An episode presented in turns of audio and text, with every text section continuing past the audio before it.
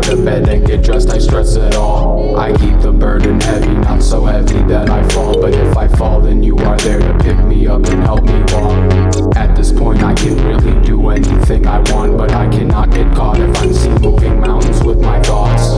Hate me all you want, but you won't get a reaction. I'm too busy, I'm too passionately about that action. I'm a king casting my own